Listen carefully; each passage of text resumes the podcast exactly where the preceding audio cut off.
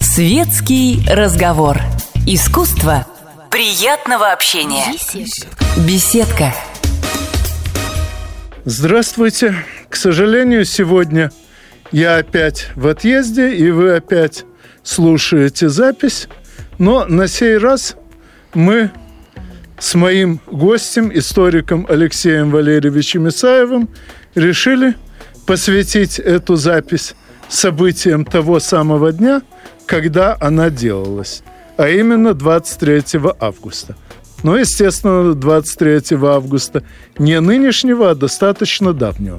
23 августа 1939 года заключен договор о ненападении между Совет... Советским Союзом и Германской империей. 23 августа 1942 года э, немцы разбомбили в мелкий щебень добрую половину жилого фонда Сталинграда. 23 августа 1943 года закончилась операция на Курской дуге, и дальнейшее наступление советских войск шло уже под другими названиями. 23 августа 1944 года король Румынии Михай сверг собственного главнокомандующего маршала Антонеску и повернул румынские войска против Германии, за что удостоен в дальнейшем Ордена Победы. Думаю, каждое из этих событий заслуживает памяти и обсуждения. Добрый день. Действительно, каждое из этих событий заслуживает того, чтобы о нем вспомнили, и позволю себе сделать парочку уточнений. Сталинград разбомбили, пожалуй, даже не в щебень, а в щепки. И он сгорел, потому что город, несмотря на то, что это был индустриальный гигант, а, все еще оставался деревянным. Очень много было деревянных строений а, и домов с какими-то деревянными элементами. Поэтому город, высохший на летней жаре, вспыхнул как порох. И э, горел так, что пожар был совершенно страшный. А что касается второй даты, 70 лет, которые мы отмечаем в этом году, это 70 лет завершения Курской битвы, то 23 августа с освобождением Харькова завершилась операция «Румянцев». Хотелось бы подчеркнуть, что очень часто а, Курскую битву ассоциируют исключительно с оборонительным периодом. Хотя оборонительный период длился с 5 июля, ну даже с 4 а, до 12 а, июля 1943 года. А после этого Красная Армия уже наступала, и именно эта наступательная фаза а, нанесения немцам достаточно тяжелых поражений привел к последующему их отступлению к Днепру. Именно это воздействие на группу армий «Центр» и «Юг» привело их к отступлению. Кстати, пользуясь случаем, вспомнить свою статью «От Курска до Зейлова», где как раз оборонительная фаза Курской битвы приводилась в качестве образцового примера несостоятельности идеи глубоко эшелонированная оборона без каких бы то мыслей, э, без каких-либо мыслей о наступлении. А, но здесь э, нужно помнить один важный момент. А, Курская дуга, она была уникальна в том плане, что к советскому верховному командованию просочилась э, информация о планах противника. Такого не было ни летом 42 года, а, когда немцы начали наступление, которое привело их в том числе числе к стенам а, Сталинграда, ни тем более в 1941 году. Ну, я думаю, уровня... что могла и не просачиваться информация, в общем, из самой конфигурации фронта было достаточно очевидно. Нет, конфигурация фронта сама по себе, она не столь э, значимый э, момент, как это принято считать. Опять же, вспомним лето 42 года удар Блау, главный удар на Воронеж, последовал, в общем-то, без каких-либо выступов. А, всегда, когда планируют операцию, не обязательно, вовсе не обязательно ее привязывать к каким-то выступам. Выступы, да, хорошо, но это лишь как говорится, приятное дополнение, когда мы уже полуокружили войска противника. А так, если ставится задача, вот как летом 42 года, прорыва на Кавказ, благополучно наносили удар там, где никаких да. выступов не было. Но, кстати, даже при том, что действительно Курскую оборону готовили несколько месяцев и создали полосы укреплений глубиной несколько десятков километров. Насколько я помню, на южной части дуги все эти укрепления были, по сути, за неделю прорваны. И Прохоровское сражение знаменитое, это был уже встречный бой на открытой местности за пределами полосы обороны. А, ну, я бы так сказал, что на, практически на а, третьей полосе обороны это все происходило, а темпы прорыва были весьма внушительными. Первую полосу а, обороны а, танковый корпус СС немцев прорвал за 17 часов, несмотря на то, что ее строили в течение нескольких месяцев. А Прохоровка — это все же не встречное сражение. В советской историографии любили говорить о двух лавинах танков, которые сталкивались на одном поле, но это, в общем, ну, да, имеет очень мало отношения. Заняли Они один заняли... край и на нем ждали нет, они удара. ничего не ждали. Вот опять же, если э, сейчас мнение, которое сложилось уже в, я бы сказал, в 2000-х годах, то есть новейшее мнение о том, что происходило под Прохоровкой, заключается в том, что во-первых, э, встречного сражения не было, то есть не было двух э, наступлений, которые столкнулись на этом поле. А второй момент это то, что немцы ничего не ждали, никакого удара со стороны Красной Армии. Они не ждали, они заняли оборону на всякий случай в ожидании действий э, дивизии «Мертвая голова» в излучине Псела. Или Псла, как говорят э, местные. И вот эта оборона на всякий случай ранним утром 12 июля 1943 года была атакована советской танковой армией, которая была для немцев как снег на голову. Другой вопрос, что на узком пространстве стояла дивизия Лейбштандарт честь 20 тысяч человек. То есть она, я бы сказал, не сильно уступала двум танковым корпусам э, армии Ротмистрова по своей э, численности, поэтому результат этого боя был вполне предсказуем. Ну, строго говоря, формально самоходной техники у немцев было вдвое меньше, но это более чем окупалось тем, что у них Почему? было намного больше буксируемой артиллерии. А, как раз-таки лето 43 -го года ознаменовалось вводом на вооружение немцев самоходной артиллерии гаубичной. И как раз-таки вот в 43 году Красная Армия была вынуждена противостоять а, современным по меркам того времени и очень долго после войны это было, как говорится, модным трендом, так называемые бронегруппы, когда в одну группу собирались танки, собирались бронетранспортеры, а, вот эти вот известные угловатые ганамаги, которые хорошо нам известны по их исполнению чешскими бронетранспортерами ОТ-810 в фильмах, и самоходная артиллерия – как противотанковые, так и гаубичные. Вот эти бронегруппы, их достоинством, их, э, так сказать, фишкой было то, что они могли спокойно проходить сквозь участки заградительного э, огня артиллерии. Когда артиллерия бьет, разрывы поднимаются, встает, так сказать, дыбом земля, а солдаты в БТРах, артиллеристы в самоходках могут сквозь вот эту вот ад проходить совершенно спокойно. И вот эти вот бронегруппы, они как раз позволяли немцам э, вклиниваться в оборону, захватывать какие-то важные участки, поэтому Лейбштандарт был очень сильным противником, и, собственно, удар 5-й гвардейской танковой армии Ротмистрова они отбили практически исключительно силами своей артиллерии, как э, самоходной, так и буксируемой. И участие танков со стороны немцев в бою под Прохоровым было минимальным. Поэтому даже, в общем, сравнивать какие-то танковые потери дело бессмысленно, когда с э, одной стороны танки, в основном танки, я бы так сказал, два корпуса примерно по 10 тысяч человек, и по две сотни танков 18 и 29 а с другой стороны масса пехоты и множество, так сказать, такой еж из противотанковых орудий всех калибров. А участие танков, оно было, ну, так скажем, эпизодическим и не настолько заметным, чтобы его стоило всерьез учитывать именно в контексте конкретного 12 июля. Просто так сложилось, что э, ротмистр стал главным маршалом бронетанковых войск, и мы узнали о Прохоровке. Вот если бы главным маршалом автобронетанковых войск стал Михаил Ефимович Катуков, мы бы узнали о Яковлево. И вот Яковлево было бы более, так, так сказать, весомой вещью, которая она бы выдержала уже последующую а, критику и исследования, и разбирательство, как говорится, вплоть до батальона.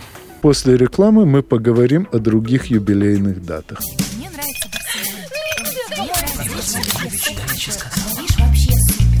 Светский разговор. Искусство приятного общения. Беседка. Итак, вы, надеюсь, все еще слушаете запись моей беседы с военным историком Алексеем Валерьевичем Исаевым о событиях, случившихся в тот самый день, когда мы эту беседу записывали, 23 августа. Итак, два из заявленных в самом начале событий мы уже обсудили. Теперь осталось поговорить о Сталинградской битве и о событиях, принесших Орден Победы королю Румынии Михаю Первому. 23 августа был самый, пожалуй, страшный день э, Сталинградской битвы, когда а, немцы прорвались к Волге. Дело было даже не в том, что они вышли к реке и воспретили по ней всяческое судоходство. Они перерезали железную дорогу, которая связывала Сталинград с э, остальной страной. И это резко ухудшило положение тех войск, которые были в самом городе. И в дальнейшем все события, они развивались вокруг этого факта, когда основная масса Сталинградского фронта пыталась пробиться на выруч выручку к 62-64 армии в Сталинграде. Немцы этому противодействовали и, в свою очередь, сами э, стремились э, занять город, высвободить силы и развернуть их на север. А вот это вот день, 23 августа, он еще и показывает э, несостоятельность теории о том, что Паулюс был слабовольным, слабохарактерным человеком, вообще тряпкой. Из-за этого он, собственно, потерпел поражение. Как раз-таки именно Паулюс был тем человеком, который, несмотря на советские контратаки, держал вот этот вот выдвинутый к Волге, как они называли его, палец. А, под непрерывными ударами советских а, танковых корпусов. И именно он брал на себя ответственность и даже а, в итоге отстранил командира 14-го танкового корпуса за то, что тот просил отвести войска от Волги. Поэтому именно летом 1942 года Паулюс продемонстрировал себя как достаточно сильный военачальник. И именно в эти дни, буквально через два дня после 23 августа, он был награжден рыцарским крестом за а, те действия, которые он предпринимал, начиная с Харькова. Не будем забывать, что Харьков 42 года это тоже Паулюс. И в последующем контрнаступлении осенью 42 года мы разбили действительно сильного противника. И в, во главе той армии, которую мы разбили, стоял человек, который был далеко не тряпкой. Поэтому это та вещь, которую надо помнить. А вот события 44 года — это действительно, можно сказать, целая интрига, поскольку все же румыны были самым многочисленным союзником э, Гитлера. Хотя э, о боевой э, эффективности румын ходит множество анекдотов еще со времен по-моему, еще с 19 века. Ну, ну для чё? меня эти анекдоты особо близки, поскольку мою родную Одессу штурмовали в основном румыны со сравнительно небольшой примесью немцев. И в результате Одесса успешно оборонялась 73 дня.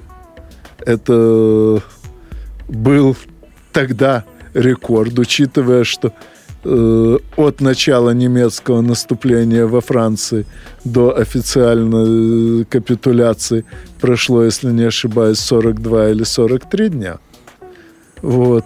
Э, так вот, у меня ощущение, что если бы Одессу штурмовали немцы, такой обороны могло и не получить. Да, я тут совершенно согласен. Вот, поскольку... Собственно, Одессу же отдали не вследствие прорыва противника, а вследствие как раз немецкого прорыва в Крыму. Да. Если бы Крым был захвачен немцами полностью, э, Одесса оказывалась полностью отрезана от снабжения, и в этом случае все равно обречена. Поэтому пришлось выводить войска из Одессы в Крым, где они действовали очень успешно, а румыны вошли в город еще через сутки после завершения эвакуации, потому что боялись поверить, что им такое счастье привалило.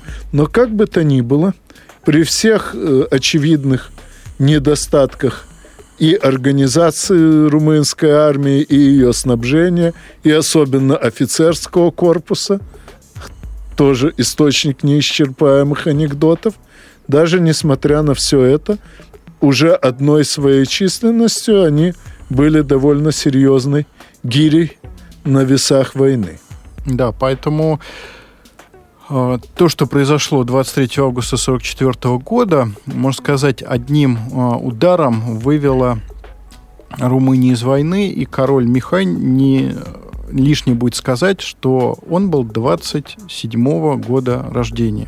То есть это был очень молодой человек на тот день, когда он совершил, можно сказать, самый знаменательный поступок в своей жизни. Кстати, он, насколько я знаю, он единственный пока еще живой э, кавалер Ордена Победы. Да, и главнокомандующий. То есть он формально все же, и он даже э, присутствовал на параде Победы в Москве в качестве главнокоманды уже румынских войск, когда они воевали с немцами, когда они участвовали, в частности, в штурме Будапешта.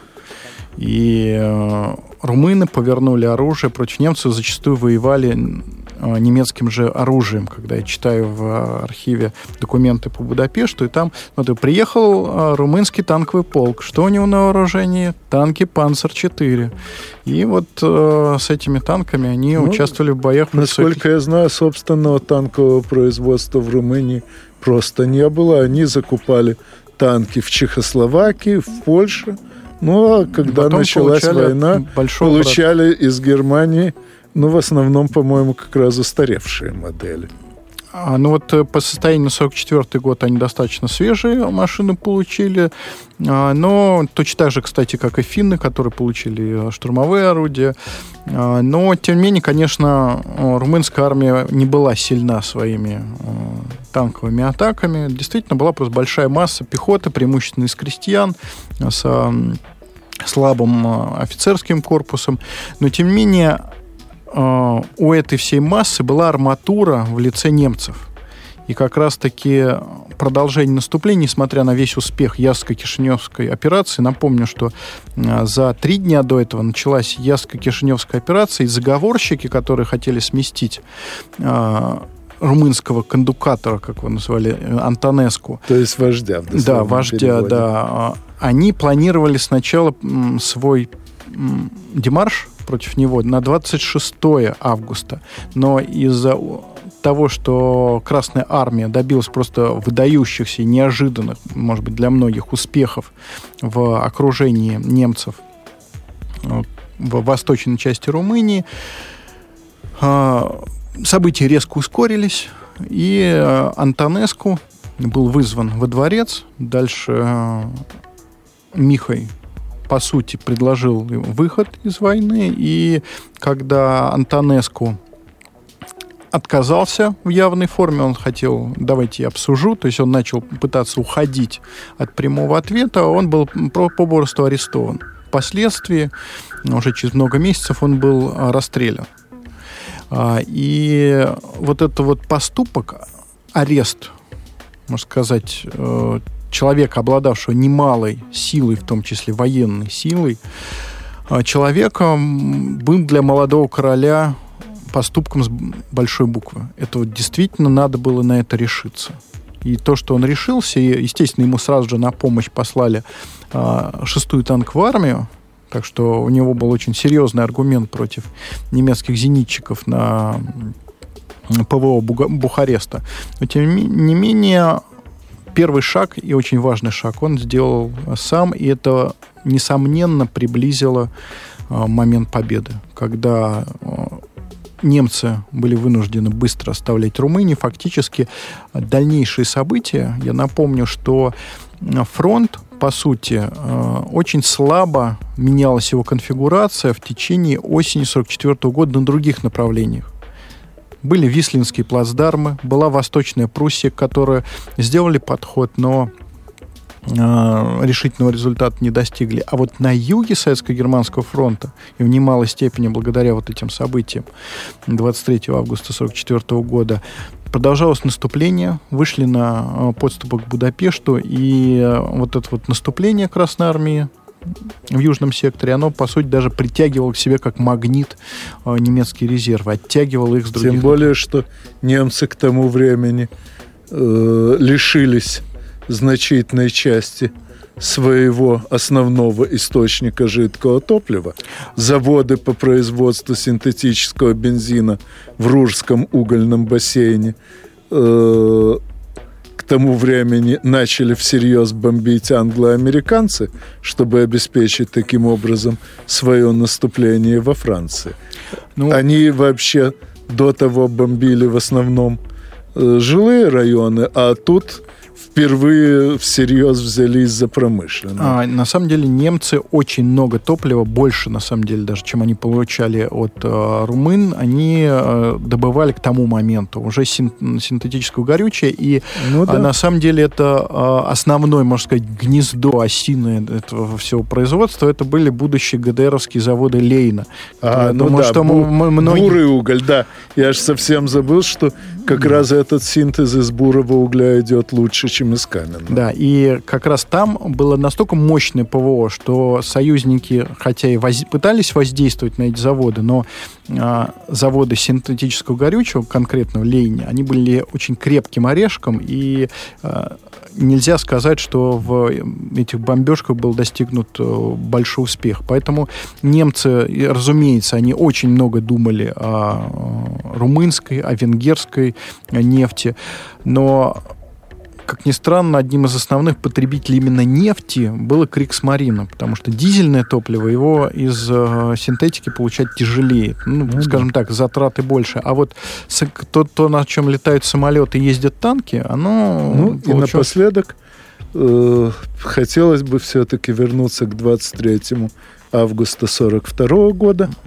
к Сталинграду и ответить на вопрос, который мне задавали много раз, а почему, собственно, немцы атаковали Сталинград, а не ударили куда-нибудь совершенно незащищенное пространство, скажем, между Сталинградом и Астраханью. Насколько я понимаю, ответ на этот вопрос довольно простой, и могу его дать даже я без помощи моего гостя. Э, Сталинград находится в ближайшей к Дону точки Волги, и поэтому от э, э, Дона к Сталинграду идут сравнительно неплохие дороги. А южнее и севернее сплошное бездорожье. И если бы немцы двинулись туда, они бы тратили на доставку одной тонны топлива из Германии не 4 тонны, а 14. И их наступление в свободном месте просто захлебнулось бы. Так что тут была чистейшая военная необходимость. Да, но я поскольку мало времени уже, я скажу, что я этот вопрос обсуждаю достаточно интенсивно в своей книге по Сталинград. И там очень много моментов, кстати, даже неожиданных, потому что поначалу э, бросок на Сталинград именно для группы армии Б и Паулюса был такой а, шапкозакидательской операцией, а потом они в нее завязли, и э, пошло-поехало, и выродилось это в результате вот эти все кровопролитные бои на улицах города. Ну, я же со своей стороны пообещаю своему гостю, что еще не раз приглашу его к себе, и мы поговорим о событиях других дней и других лет. Ну а с вами мы, как всегда, услышимся через неделю в беседке радиостанции «Комсомольская правда». До свидания. До свидания. Горячий кофе, светский разговор, интересные персоны, хорошая компания – Беседка. Уютное место для душевного разговора.